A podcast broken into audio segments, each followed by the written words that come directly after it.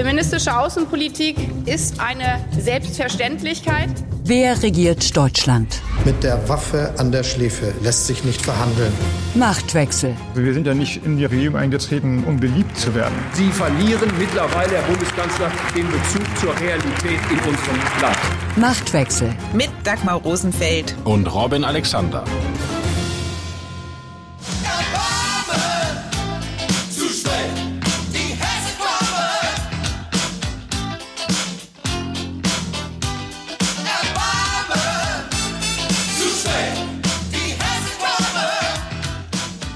Die hessische Landtagswahl kommt, doch Erbarmen hat der Hesse mit Nancy Faeser nicht, die Bundesinnenministerin und SPD-Spitzenkandidatin in Personalunion ist. In den Umfragen liegt die SPD in Hessen mit 18 Prozent deutlich abgeschlagen hinter der CDU. Als Bundesministerin war Faeser zwar in den vergangenen Wochen bemüht, in der Flüchtlingsfrage entschlossenes Handeln zu demonstrieren, allerdings entpuppte sich das allzu oft als verbaler Aktionismus. Jüngstes Beispiel sind die von ihr angekündigten stationären Grenzkontrollen an der polnischen und tschechischen Grenze. Um es in Anlehnung an die Worte einer der Amtsvorgänger von Faeser zu formulieren, ein Teil meiner Pläne würde sie nur verunsichern. Wie steht es um die deutsche Flüchtlingspolitik und was macht das vom Kanzler am Mittwoch gesprochene Machtwort mit der Koalition? Darüber sprechen Robin und ich in dieser Folge von Machtwechsel. Deutliche Worte hat der Kanzler auch gegenüber Polen gefunden, wo die regierende und wahlkämpfende PIS mit antideutschen Positionen Stimmung macht. Auch darum geht es bei Machtwechsel. Und um Friedrich Merz, der auf seiner Suche nach einer Haltung zum Rechtspopulismus nun das Wartezimmer der Zahnarztpraxen entdeckt hat. Wenn das der Dentagard-Biber wüsste. Lieber Herr Dobrindt, ich war es in Europa, die für die Bundesregierung es geschafft hat, den historischen Durchbruch hinzubekommen, dass wir überhaupt eine Lösung haben, ein gemeinsames europäisches Asylsystem auf den Weg zu bringen. Das ist ja lächerlich, was Sie hier machen. So Nancy Faeser am vergangenen Freitag im Bundestag. Am Ende aber brauchte es die Ansage des Kanzlers, damit Deutschland die europäische Asylreform inklusive Krisenverordnung mitträgt. Robin, am Mittwoch in der Kabinettssitzung hat Olaf Scholz zum einen den Grünen klargemacht, dass eine deutsche Enthaltung bei der Innenministerkonferenz in Brüssel keine Option ist und zugleich der FDP zu verstehen gegeben, dass das Thema Flüchtlingspolitik nicht zur Parteiprofilierung missbraucht werden sollte. Wie ist das Machtwort in der Koalition aufgenommen worden? Mit Erleichterung, weil alle ja Angst hatten, dass am Donnerstag dieser Woche, wo in Brüssel der Innenministerrat tagt, tatsächlich dieses GAS, gemeinsames europäisches Asylsystem, um das es ja geht, scheitert. Und wenn das an Deutschland gescheitert wäre, wäre das natürlich wirklich dumm gewesen, um es so deutlich zu sagen, weil niemand braucht mehr ein europäisches Asylsystem als Deutschland. Und Grüne und FDP hatten es ja tatsächlich geschafft, sich in den Tagen zuvor so aufzumuskeln, dass man dachte, die fahren das vielleicht tatsächlich an die Wand. Die fahren das tatsächlich an die Wand. Das hat Scholz jetzt mit einer deutlichen Ansage oder man könnte auch sagen mit einer Kursvorgabe verhindert. Die Bedenken der Grünen gegen diese Asylreform, vor allem gegen diese Krisenverordnung, sind die jetzt vom Tisch? Wird es Schweigen geben und es wird schweigend mitgetragen? Und lässt die FDP jetzt das Profilieren gegen die Grünen sein? Ich meine, der Generalsekretär hat die Grünen ein Sicherheitsrisiko genannt.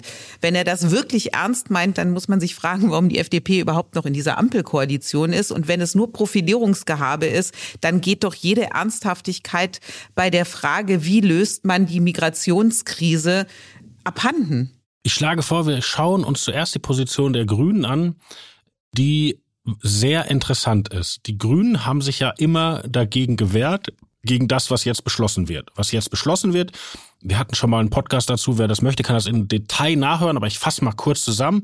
Also diese europäische Einigung, die hat sozusagen drei Komponenten. An den Außengrenzen sollen Aufnahmezentren errichtet werden, wo Leute dort warten, bis ihr Verfahren abgeschlossen ist Punkt eins. Punkt zwei, es braucht einen Mechanismus, um die Migranten zu verteilen oder wenigstens Kompensationsgeld, wenn man keine haben will.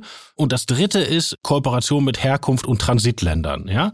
So. Und alles drei ist unfassbar in deutschem Interesse, ist auch die alte Seehofer-Linie und fußt auch auf einer gemeinsamen Merkel-Seehofer-Aktion in der EU-Ratspräsidentschaft 2020.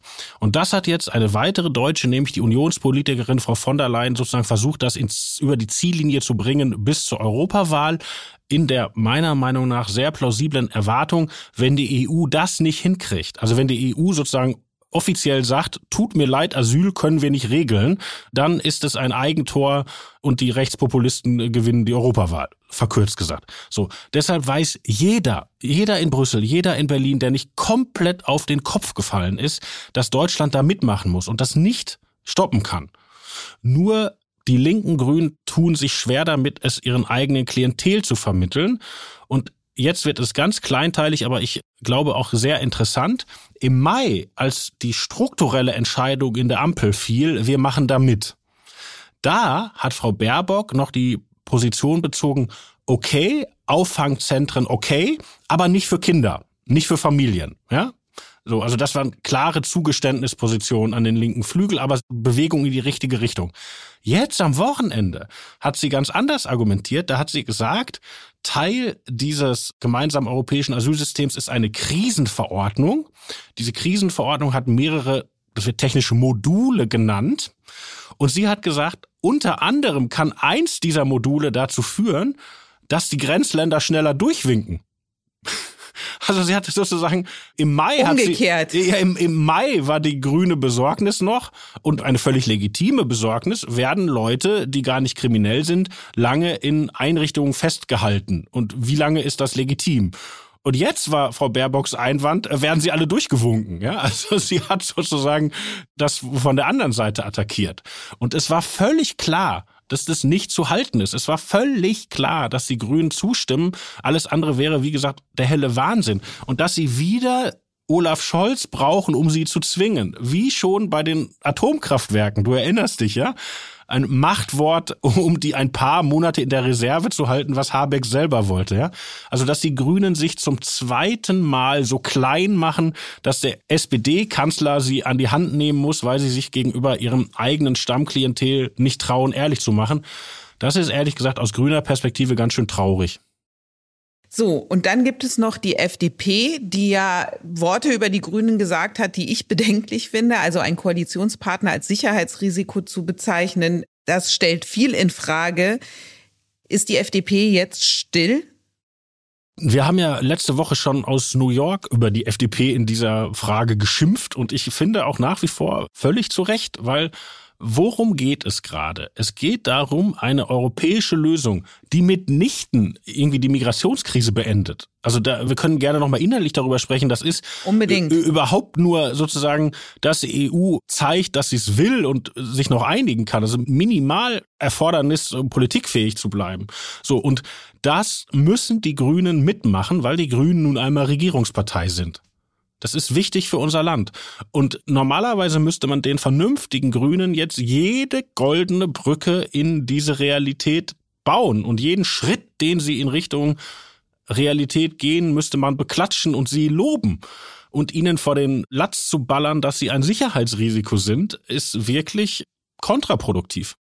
Dann lass uns doch mal auf die Inhalte gehen, was die europäische Asylreform vorhat oder plant. Also es geht einmal um einen besseren Schutz der Außengrenze. Da ist die Frage, was bedeutet das denn konkret? Wie soll das umgesetzt werden? Was passiert mit den Flüchtlingsbooten auf dem Mittelmeer? Pushbacks sind nach wie vor illegal. Dann ist auch die Frage, was geschieht mit den Menschen, die in diesen geplanten Asylzentren an der Außengrenze beschieden bekommen, dass sie keine Aussicht auf Asyl haben? Wohin bringt man die? Die muss man zurückbringen. Wohin zurück, Robin? Ja, und das ist sozusagen, da bist du genau bei der richtigen Frage angelangt. Wenn man eine europäische Asylpolitik am grünen Tisch entwerfen würde, hätte man diese Einrichtungen an der Grenze, die wären sicher dabei. Aber man bräuchte halt fertige Abkommen mit Transit- oder Herkunftsländer, dass man die Leute aus diesen Zentren zurückbringen kann, wenn sie eben nicht anerkannt werden. Und diese Abkommen sind nicht fertig. Und das schafft das Problem, die Leute kommen in diese Zentren und jetzt ist ja vorgesehen, dass die, die eine hohe Erwartung haben, angenommen zu werden, also beispielsweise ein Mensch aus Syrien oder ein Mensch aus dem Irak, der würde gar nicht in so ein Zentrum kommen. Der würde sofort weiter verteilt werden, weil man sagt, der wird ja wahrscheinlich sowieso anerkannt. Also in diesem Zentrum würden die Leute sitzen, die eine kleinere Wahrscheinlichkeit haben, anerkannt zu werden. Und die würden dort nach den jetzigen Plänen sechs Monate sitzen. Und die Hoffnung ist, dass man das Kalkül der Menschen verändert, dass die eben sagen, Moment, wenn ich jetzt sechs Monate in so einem Lager herumsitzen muss, dann komme ich gar nicht erst. So. Wenn man aber bedenkt, welche Schwierigkeiten Migranten schon vorher auf sich nehmen, um überhaupt so weit zu kommen, dann kann man schon ein Fragezeichen setzen, ob das tatsächlich so wirkt oder in welchem Ausmaß es wirkt. Und dann ist ja immer noch die Frage nach sechs Monaten, was passiert mit denjenigen, die keine Aussicht auf Asyl haben? Du hast jetzt gerade gesagt, Abkommen mit Drittstaaten müssen geschlossen werden. Bei Tunesien ist der Versuch ja unternommen worden. Bisher ist ja nach der getroffenen Vereinbarung mit Tunesien etwas passiert, was der gegenteilige Effekt ist. Es sind so viele Migranten von Tunesien rüber nach Italien, nach Lampedusa gekommen, wie seit Ewigkeiten nicht mehr. Also wie kriegt man diese Abkommen hin und mit wem?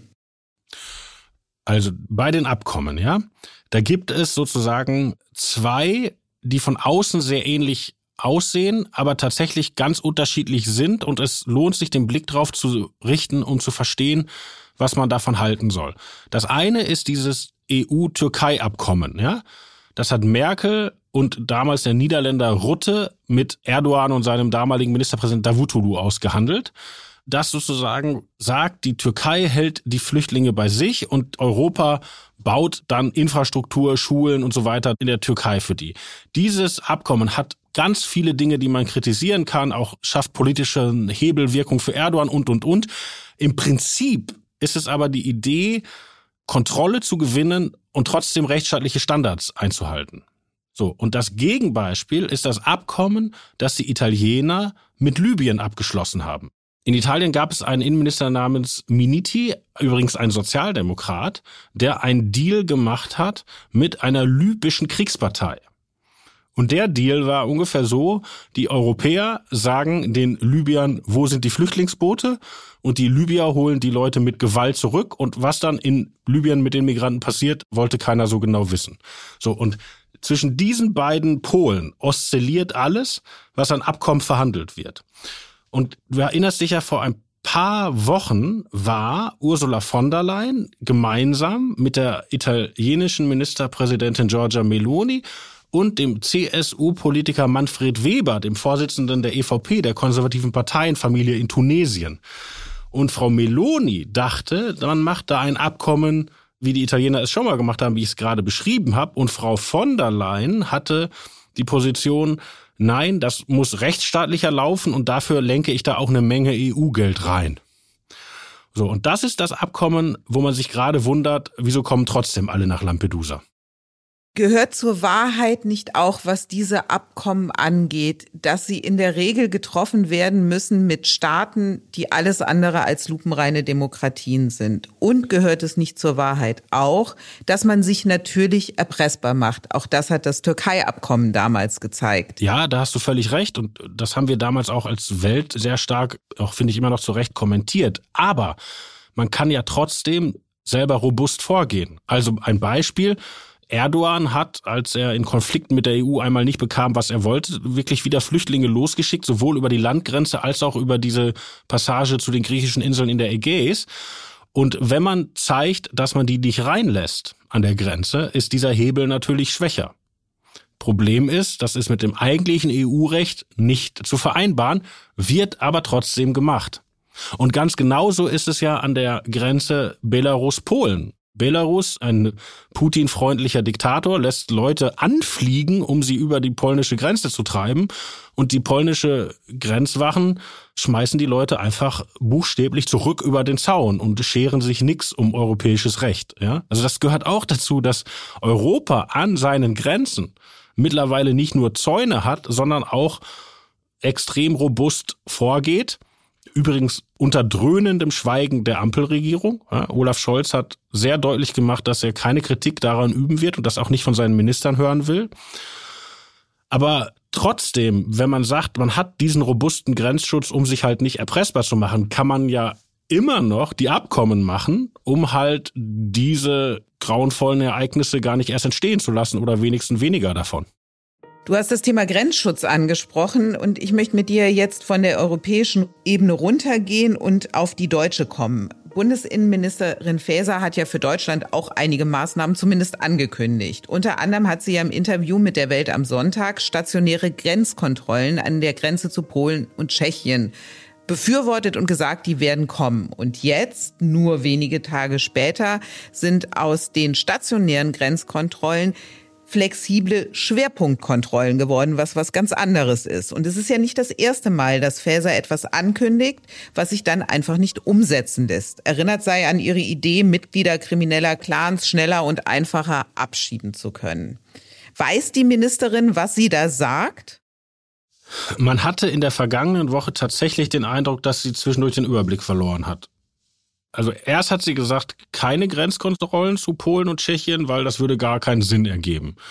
Das ist schon immer schwierig zu erklären, weil es ja Grenzkontrollen gibt zu Österreich und die gibt es jetzt schon etwas länger und augenscheinlich funktioniert es ja halbwegs.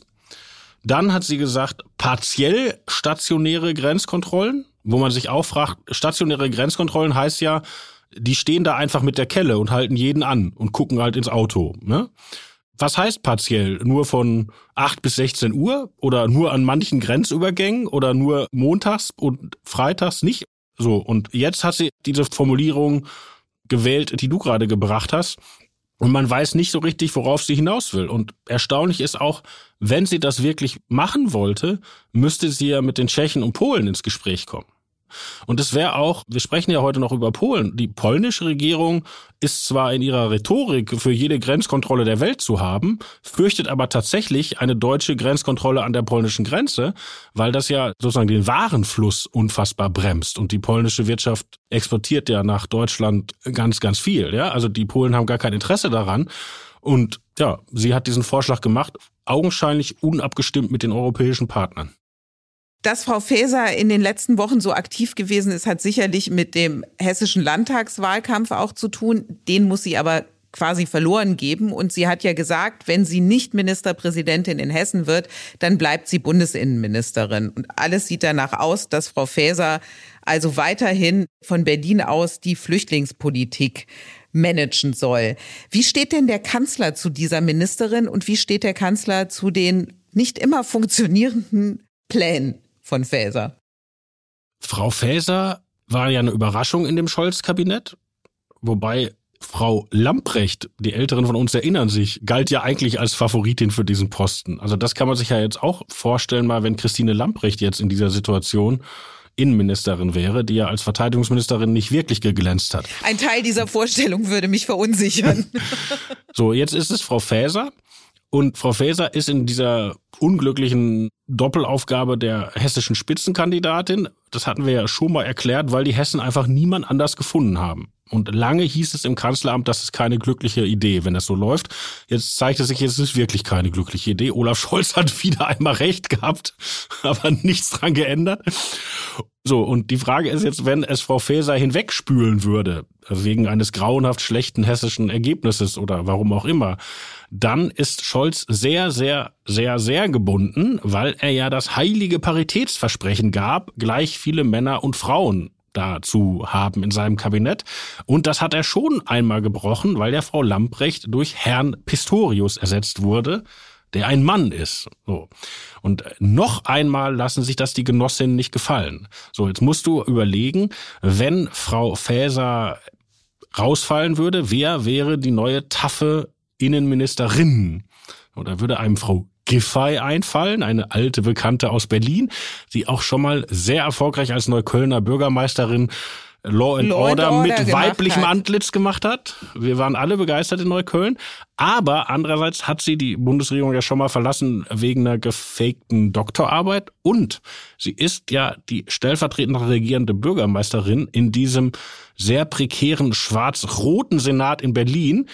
Und der würde, glaube ich, sofort wie ein Kartenhaus zusammenbrechen, wenn man da Frau Giffey herausziehen würde. So, dann bliebe eine weitere Person, nämlich Katharina Barley. Die aber ist just diese Woche als europäische Spitzenkandidatin ausgerufen worden und damit eigentlich aus dem Rennen. So und jetzt. Also ist Frau Faeser relativ sicher im Amt, egal was in Hessen passiert. Aber die Frage Oder ist fällt doch, dir noch eine Genossin ein? Ehrlich gesagt, nein. Also, wenn der Kanzler auf Nancy Faeser weiterhin angewiesen ist, dann ist ja die einzige Möglichkeit, die man hat, wenn man eine schwache Bundesinnenministerin hat, dass man die Flüchtlingsfrage, die Flüchtlingspolitik zur Kanzlersache macht. So wie er das in der Verteidigungspolitik ja auch gemacht hat. Also am Ende hat das Kanzleramt entschieden über Waffenlieferungen, über Positionierung gegenüber der Ukraine und Russland. Also wird es darauf hinauslaufen, dass demnächst die Flüchtlingsfrage Scholz Sache wird? Die Flüchtlingsfrage muss immer Kanzlerfrage sein und Scholz bearbeitet das Thema auch. Interessant ist nur, und das ist, glaube ich, der Hauptunterschied zu Angela Merkel, er lässt sich damit öffentlich nicht erwischen.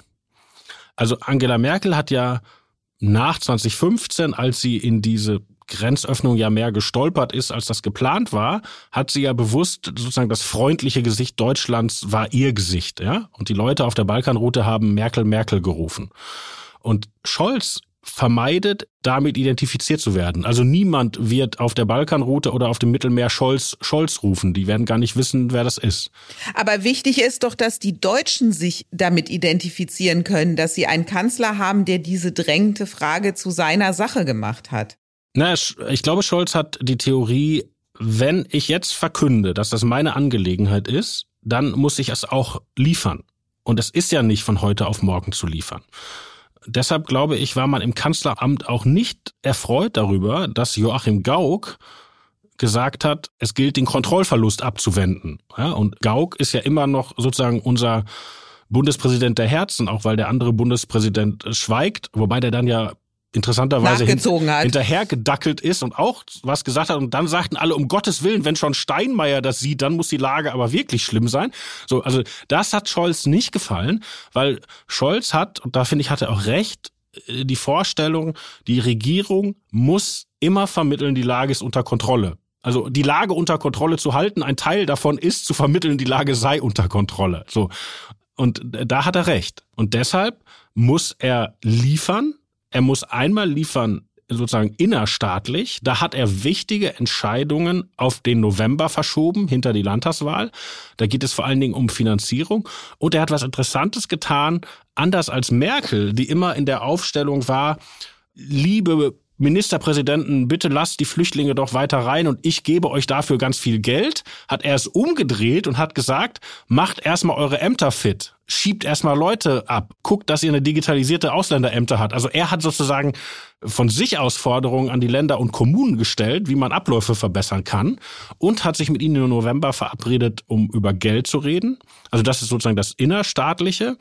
Und das andere ist halt die europäische Ebene. Und da gibt es das, worüber wir gesprochen haben jetzt am Anfang vom Podcast GEAS. Aber eigentlich braucht man mehr. Eigentlich müsste Deutschland über Migrationsabkommen, weil das ist der Schlüssel, dahin kommen, dass halt Leute vielleicht sogar ihre Verfahren nicht mehr bei uns machen können. Also ich habe schon einmal jemand im Kanzleramt das Wort Ruanda aussprechen hören in diesem Zusammenhang und als ich nachfragte, wurde man ganz, ganz schmallippig.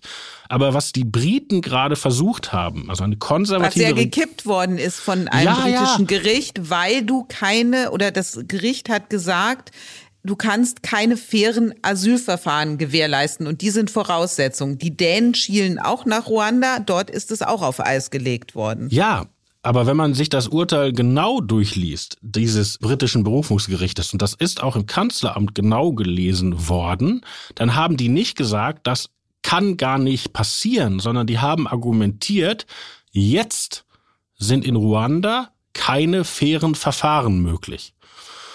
Und wenn man das weiterdenkt, könnte ja zum Beispiel der UNHCR die Verfahren machen in Ruanda. Ja, oder meinetwegen auch die EU. Aber nehmen wir mal das UN-Flüchtlingswerk, macht in Ruanda faire Verfahren. Und dann könnten Leute, auch aus den, wir kommen wieder an das zurück, wo wir schon waren, aus den Zentren an den Grenzen, könnten dorthin gebracht werden, dort ihr Verfahren bekommen dort bleiben oder im Erfolgsfall sogar doch noch nach Europa kommen oder halt in Ruanda bleiben. Das klingt jetzt so ein bisschen für einen wahnsinnig weiten Weg, gerade für eine Bundesregierung mit Sozialdemokraten und mit Grünen. Grünen. Ja, aber auch der EU-Türkei-Deal war für Frau Merkel, die kein Fan von Herrn Erdogan war, ein wahnsinnig weiter Weg. Und vielleicht müssen weite Wege gegangen werden, wenn man eben diesen Anspruch ordnen aber nicht unmenschlich werden, wenn man den vereinen will. Im Hinterzimmer. Aus aktuellem Anlass heißt die Rubrik diese Woche im Wartezimmer. Wir müssen uns über die Pull-Faktoren hier in Deutschland unterhalten. Und da bestreitet vor allem Ihre Partei, dass es überhaupt welche gibt. Aber die gibt es. Und zwar massiv, sodass die Leute in der großen Zahl hierher kommen. Und solange wir das nicht ändern, auch die Bevölkerung, die werden doch wahnsinnig, die Leute, wenn die sehen, dass 300.000 Asylbewerber abgelehnt sind, nicht ausreisen, die vollen Leistungen bekommen, die volle Heilfürsorge bekommen, die sitzen beim Arzt und lassen sich die Zähne neu machen und die deutschen Bürger nebendran kriegen keine Termine. Was Sie hier machen, ist eine Katastrophe für dieses Land. So Friedrich Merz am Mittwoch in der Talkrunde von Welt TV. Das eine, Robin, ist ja die berechtigte Frage zu stellen, wie umgehen mit abgelehnten und geduldeten Asylbewerbern. Und es ist ebenso notwendig, die sicherlich unbequeme Diskussion darüber zu führen, warum Deutschland ein Hauptzielland von Asylsuchenden ist oder es ganz deutlich formuliert, sind die staatlichen Leistungen in Deutschland so attraktiv. Also das ist das eine, diese Debatte zu führen. Das andere aber ist mit populistischen Parolen der Debatte jede Ernsthaftigkeit zu nehmen. Robin, du als CDU-Versteher, was hat Merz da geritten? Ich weiß es auch nicht. Also. Ratlosigkeit bei Robin. Ja. Wenn man sich anguckt, die Faktenlage ist ja, wer neu kommt hierhin als Asylbewerber, hat erstmal 18 Monate lang keine Gesundheitskarte. Ja, das heißt, Richtig. der kann nur behandelt werden, wenn der unter starken Schmerzen steht. Und dann darf auch nur sozusagen das gemacht werden, was diese Schmerzen beruhigt und, und nichts Strukturelles. Ja, lass mich aus dem Asylbewerberleistungsgesetz zitieren, wo es auch explizit um Zahnarztbehandlungen geht. Da heißt es in Paragraph 4, eine Versorgung mit Zahnersatz erfolgt nur, soweit dies im Einzelfall aus medizinischen Gründen unaufschiebbar ist. So viel zu die Zähne neu machen. Jo, und nach 18 Monaten kriegen die halt eine Gesundheitskarte also du bist dann sozusagen bei der AOK oder einer anderen Kasse, aber die AOK holt sich das ganze Geld vom Amt wieder. Also du belastest sozusagen in diesem Fall nicht die Solidargemeinschaft Krankenkasse. Und man fragt sich auch, wie könnte es anders sein? Weil Merz spricht ja davon 300.000 Abgelehnten, ja. Tatsächlich haben wir 304.000 ausreisepflichtige Ausländer, Stand Anfang des Jahres. Ende 2022. Genau. Von ja. denen waren 248.000 Geduldete. Ja, also Geduldete sind etwas anderes als Illegale. Ja, es werden zum Beispiel Leute geduldet, weil die Ehefrau schwanger ist. Oder es werden Leute geduldet, weil eines der Kinder an der Dialyse hängt. Solche Fälle. So. Und will man diesen Leuten den Zahnarztbesuch, also das ist doch, das kann man da gar nicht zu Ende aussprechen. Das ist faktisch und ethisch ist das einfach falsch, was Friedrich Merz da gesagt hat. Das muss man, glaube ich, in dieser Härte formulieren. Die CDU meandert ja, was ihren Umgang mit der AfD angeht und mit dem Rechtspopulismus. Und da ist Friedrich Merz auch überhaupt nicht konsistent. Also morgens schmeißt er quasi den Chef der Grundwertekommission Andreas Röder raus oder setzt ihm so die Pistole auf die Brust, dass Röder die Zusammenarbeit aufkündigt. Und das hat Merz getan, weil Röder laut über CDU-Minderheitsregierungen in Ostdeutschland nachgedacht hat und da auch Mehrheiten gemeinsam mit der AfD ins Spiel gebracht hat. Und kurz danach setzt sich dann Merz hin und sagt echt AfD-kompatible populistische Sätze, die jeder Grundlage entbehren. Ich verstehe es auch nicht. Also wie gesagt, morgens wirft er den konservativen Professor, den Merkelianern zum Fraß vor und abends kommen dann die Zahnärzte. Das, ich verstehe es nicht. Aber vielleicht noch einmal auf der Fachebene mit den Pull-Faktoren. Ne? Ja. Also die Linken sagen ja immer, es gibt gar keine Pull-Faktoren. Niemand macht sich freiwillig auf den Weg. Das ist natürlich Unsinn. Das ist mir selbstverständlich spielt es eine Rolle, welche Möglichkeiten in einem Land wirtschaftlicher Art also zum Beispiel die Leute, die nach Amerika gehen, auch ein funktionierender Arbeitsmarkt ist ein Pull-Faktor. So, aber natürlich auch vernünftige Sozialleistung. Und natürlich kann man als Staat da auch eine Menge falsch machen. Also ich gebe mal ein Beispiel. In der Corona-Zeit hatte Berlin noch linke Senatorinnen und eine dieser linken Senatorinnen kam auf die Idee, damit Flüchtlinge nicht so oft zum Amt müssen, zahlt man gleich die Leistung für sechs Monate im Voraus aus. Das heißt, da kam dann meinetwegen eine Familie aus Moldawien mit sieben Kindern und dann bekamen die gleich mal 18.000 Euro auf Tatze sozusagen. Und sowas spricht sich natürlich rum und dann sagen die Schlepper auch, ey, davon kannst du mir die Hälfte abgeben. So, das ist natürlich dumm. Sowas sollte man nicht tun. Also der linke Glaubenssatz, es gibt keine Pull-Faktoren, ist Quatsch. Aber man kann auch nicht die Idee erwecken, über diese Pull-Faktoren oder deren Minimierung das Problem zu lösen, weil Deutschland wird immer Standards haben, die Länder, die diese Migranten auf dem Weg durchqueren, übertreffen.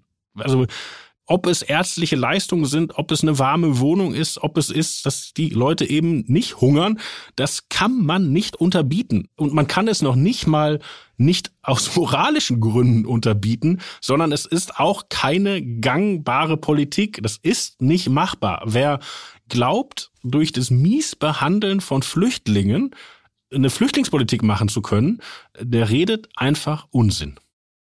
Debattiert wird ja auch gerade von der CDU über Sachleistungen für abgelehnte Asylbewerber. Also keine Geldzahlungen mehr, sondern nur noch quasi Lebensmittelhygieneartikel werden ausgeteilt oder es werden Chipkarten vergeben, mit denen du dann in Discountern das einkaufen kannst. Es gilt ja ohnehin, dass in Landeserstaufnahmezentren, zum Beispiel in Niedersachsen, es ohnehin nur Sachleistungen gibt. Der saarländische Innenminister hat gerade darauf aufmerksam gemacht, dass das bei Ihnen auch gang und gäbe ist. Also was ist dran an dieser Sachleistungsdebatte? Die Debatte ist so alt wie Thomas de Maizière. ja. 2015 war sie ein Riesenthema. Ich glaube ja. auch zuletzt war es auch die FDP, die es gebracht hat. Und ja, also natürlich ist, wie in dem gerade von mir gebrachten Negativbeispiel aus dem rot-rot-grünen Berlin, das Aushändigen wirklich sehr großer Barbeträge ist keine gute Idee. Klar, ist auch einsichtig. Umgekehrt, in einer Erstaufnahmeeinrichtung kann man natürlich für die Leute kochen und dann Raum haben, wo die Hygieneartikel liegen und so weiter. Nur auch da schwankt es immer wieder. Also wenn du eine Erstaufnahmeeinrichtung hast, hast du natürlich auch keine Integration. Du hast dann eine Menge junger Männer, die lange aufeinander hängen. Deshalb kommt man dann immer wieder auf die Idee, diese Leute doch in die Kommunen zu verteilen. Und ein paar Jahre später geht die Debatte wieder in die andere Richtung. Und selbst jemand politischer Korrektheit und rot-grüner Romantik völlig unverdächtiger wie Rainer Haselhoff aus Sachsen-Anhalt wies neulich darauf hin, dass sein letzter Versuch, alles auf Sachleistungen umzustellen, die Kommunen an den Rand des Wahnsinns gebracht hätten. Ja? Deshalb glaube ich, wird es am Ende eine pragmatische Form geben. Solange es Sinn ergibt, in diesen Erstaufnahmeeinrichtungen auf Sachleistung zu setzen, macht man das. Aber als totales Prinzip ist auch das nicht der eine Gamechanger. Die Erkenntnis der Woche. Der Kanzler hat das deutliche Wort entdeckt. Im Kabinett in der Flüchtlingsfrage und auf dem Marktplatz in Nürnberg gegenüber dem Agieren der polnischen Regierung. Ich möchte nicht, dass aus Polen einfach durchgewinkt wird und wir dann hinterher die Diskussion führen über unsere Asylpolitik sondern es muss so sein, dass wer in Polen ankommt, dort registriert wird und dort ein Asylverfahren macht und dass nicht dann auch noch irgendwelche Wiesen, die irgendwie für Geld verteilt worden sind, das Problem noch größer machen. Also bisher hat sich Scholz mit öffentlicher Kritik an Polen immer zurückgehalten. Jetzt ist er sehr deutlich geworden und in der SPD-Fraktionssitzung hat er sogar gesagt, in Polen passierten Dinge, die man sich nicht gefallen lassen muss.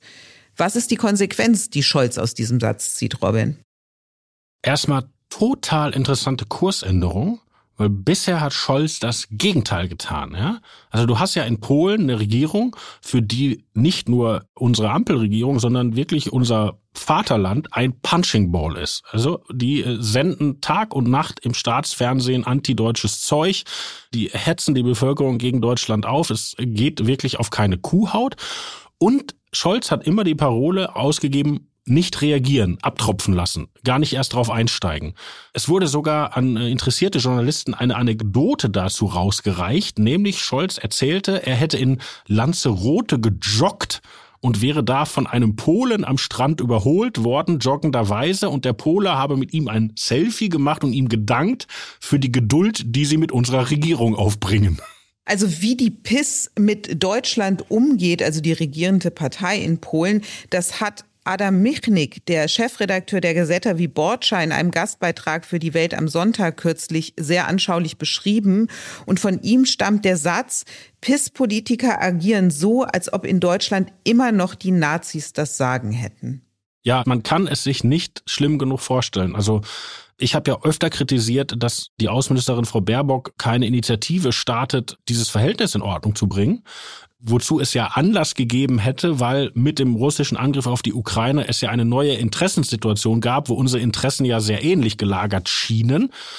Aber wenn man sich anguckt, wenn es deutsche Politiker versucht haben, was die auf die Mütze bekommen haben. Also ich erinnere daran, Armin Laschet fuhr im Wahlkampf nach Warschau und zwar am Tag des Warschauer Aufstandes. Ja, und jetzt musst du wissen, es gibt ja den Warschauer Ghettoaufstand, also der jüdischen Bevölkerung und es gibt aber auch noch den Aufstand sozusagen der anderen Warschauer, den die Rote Armee, die schon in Reichweite stand, hat geschehen lassen und die Wehrmacht äh, diesen Aufstand niedergeschlagen hat und dieser polnische Aufstand steht sehr im Zentrum des nationalen Gedenkens in Polen. Und da ist Laschet hingefahren im Wahlkampf, eine Riesengeste und hat alle Gedenkveranstaltungen besucht, weil Polen ist in sich so zerrissen, dass sie auch diese Gedenkkultur verdoppeln. Also da gab es eine Kranzniederlegung von der Regierung, die Peace ist, und eine Kranzniederlegung von der Warschauer Stadtregierung, die von der Bürgerplattform geführt wird, also der Oppositionspartei. Und Laschet hat beide besucht und Laschet hat sich mit Überlebenden getroffen, die damals gekämpft haben. Also er hat jede Geste gemacht, die man als Deutscher machen kann. Und parallel dazu lief im Fernsehen ein Spot gegen Donald Tusk, das ist der Spitzenkandidat dieser Bürgerplattform, wo er Deutsch spricht. Und er wurde als Deutschenknecht diffamiert. Und diese Szene, wo er Deutsch spricht, waren drei Sätze, die Tusk einmal auf einem CDU-Parteitag gesprochen hatte. Also mehr hätten sie Laschet nicht ohrfeigen können, der da wirklich mit den besten Absichten hingereist ist. Doch nochmal die Frage, Robin, jetzt die deutlichen Worte des Kanzlers. Wird das irgendwelche Konsequenzen haben? Und wie hat Polen reagiert? Ich meine, dieser Visaskandal, dass die Arbeitsvisa für Kohle vertickt haben, ist ja schon ein Vorgang.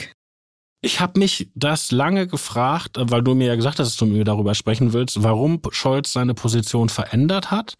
Und ich habe es nicht ganz verstanden, weil Scholz hat ja vorher gesagt, wir lassen alles abtropfen, weil wir eben nicht der Punching Ball für die Polen sein wollen.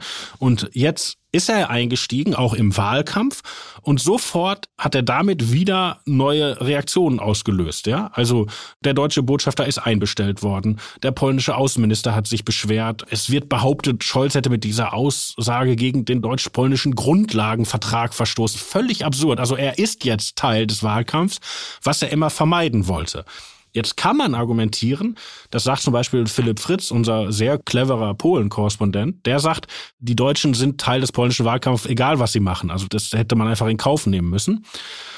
Was Scholz erreichen wollte, weiß ich nicht. Vielleicht war er einfach auch nur unfassbar genervt, weil es zeitlich parallel was anderes passiert, nämlich die polnische Regierung hat nicht nur mit Deutschland Streit angefangen, sondern auch mit der Ukraine. Und das hat Scholz ja fast live miterlebt, das war ja, als wir in New York waren, hat sich der polnische Ministerpräsident geweigert, mit Zelensky zu treffen. Und sie haben sozusagen verbale Unfreundlichkeiten ausgeteilt. Und dann hat Morawiecki, der Ministerpräsident, gesagt, dass die Ukraine keine neuen Waffen mehr aus Polen bekommt. Und das war vielleicht für Scholz auch so Tropfen, der sein persönliches Fass zum Überlaufen brachte, weil Scholz musste sich ja monatelang anhören, er liefere zu zaghaft an die Ukraine und er solle sich mal an den Polen ein Beispiel nehmen, die viel entschlossener die Ukraine unterstützen würden. Und jetzt, drei Wochen vor dem Wahlkampf, weil die Peace von einer noch rechteren Partei unter Druck steht, mit der sie vielleicht eine Koalition machen muss, sozusagen schlagen die außenpolitisch alles kurz und klein und vielleicht hat er einfach gesagt, jetzt reicht's mir. Mir reicht es nicht, Robin, ich könnte noch ewig mit dir weiterreden, aber diese Podcast-Folge, die ist eine lange geworden und eine ausführliche und ich freue mich, wenn wir nächste Woche weiterreden und wir bleiben der Podcast der verbalen Freundlichkeit und zur verbalen Freundlichkeit gehört natürlich, dass du das letzte Wort hast. Auf Wiederhören